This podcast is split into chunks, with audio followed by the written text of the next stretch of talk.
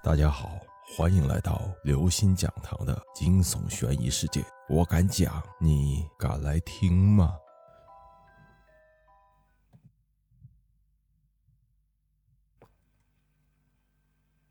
长梦二，他的梦果然越来越长了。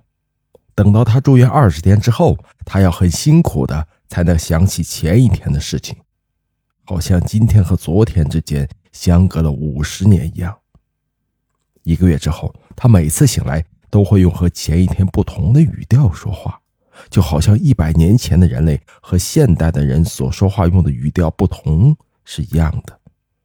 他的脑，他的思维，说不定真的已经经过了那么长的时光，就好像他的思维已经迷失在和我们所处的世界不同的另一个空间里一样。我停住脚步，对川岛说：“不仅如此，最近他的脸型也起了变化，就像是人类在漫长的时间里进化了一样。他的外观也进化了。外观？”川岛听得入神，脸上有了些许冷汗。“是的，外观。”川岛跟着我走进向田的病房后，终于明白了麻石为什么会把向田误认为是死神。向田的脸已不是我们现代人的脸，就像是科幻电影里的外星人一样。他的脑袋变得巨大，头皮和身上的皮肤破裂，像是田地里干裂的枯土。鼻子扁平，只剩下两个鼻孔，而眼睛已经没有了眼睑，眼球显得很大，里面布满血丝。看见我们进来，向田用很奇怪的语调问道：“这是哪里？”你们是谁？我走向前去说：“我是你的主治大夫黑田，你快想想。”向田怔了一下，忽然用他僵硬的胳膊向前探着身子，嘴里发出“啊啊哈”的怪叫声。我和川岛都吓了一跳，同时往后退了一步。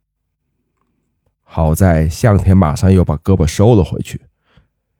我最近醒来，总是做这种意义不明的事。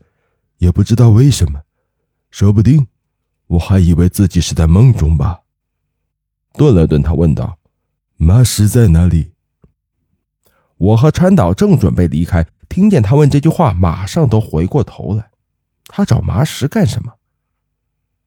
见我们不回答，向田有些恼怒：“我的妻子麻石怎么不在？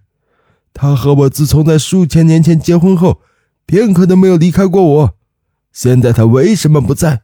他在哪里？数千年前，我有点明白了。这次向田的梦大概经历了上千年之久了。对了，这里就是我和马氏当年相遇的医院呢。向田下了床，站在地上。数千年前，我和马氏就是在这个病房里认识之后，陷入了热恋的。啊！他忽然指着我，尖叫一声：“你！”你就是当年想要拆散我们的那个男人，你把马石藏到哪里了？快把马石还给我！我无比震惊地看着他，指着我的鼻子说了一大堆我听不懂的话，然后他向病房外冲去。糟了，他要去麻石的病房，要阻止他！我和川岛在向田身后穷追。向田昨晚睡觉之前，在麻石的病房见到了麻石后。便在梦中梦到了他，还和他结婚。跨越了数千年的婚姻生活，让向田已经分不清现实和梦境了。向田边跑边喊着麻石的名字，而此时在麻石的房间里，护士们正在劝自以为马上要死的麻石吃饭。向田推门而入，麻石。麻石一抬头，看见奇模怪样的向田。一声凄厉的惨叫声立刻回荡在病房大楼里。啊！马氏，你怎么了？向田还想走近，马氏吓得从床上滚落下来。啊！你要出现了，死神！死神！我，马氏。向田有点转不过弯来了。护士正准备出去叫人，我和川岛气喘吁吁的赶到，连拉带扯的把向田拖了出去。对了，那是梦。在我的诱导下，向田终于痛苦的想起了一切。我和马氏度过的美好时光，只不过是个梦。